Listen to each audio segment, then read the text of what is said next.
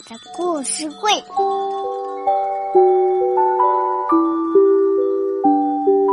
爸爸的故事会。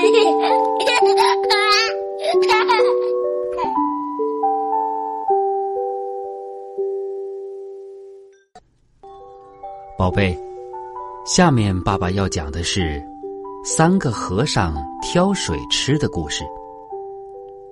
从前有座山，山上有座小庙，庙里面有个小和尚，他每天挑水、念经、敲木鱼，还要给观音菩萨案桌上的净水瓶添水。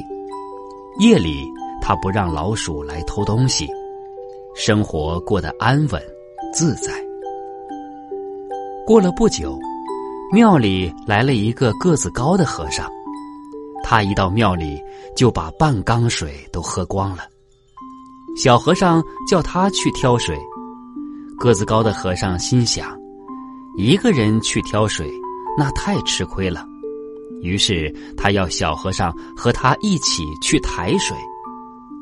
两个人只能抬一只水桶，而且水桶必须要放在扁担的中央。只有这样，两人才觉得心安理得，很是公平。虽然每次只能抬一桶水，但总算是有水喝。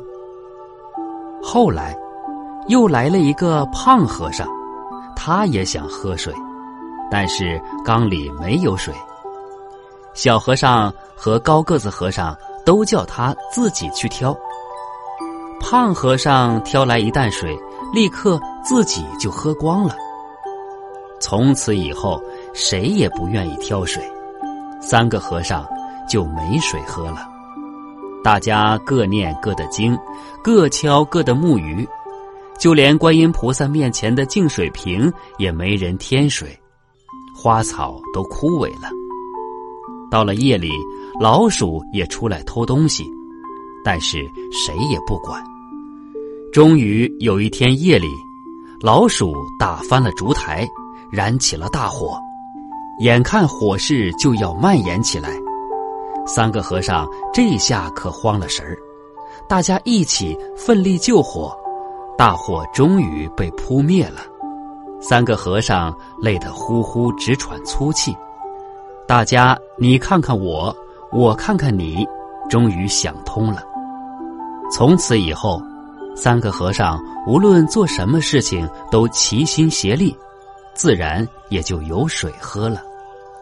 三个和尚的故事告诉我们，只有团结才能力量大，互相推卸责任和义务，到头来什么事情都做不成。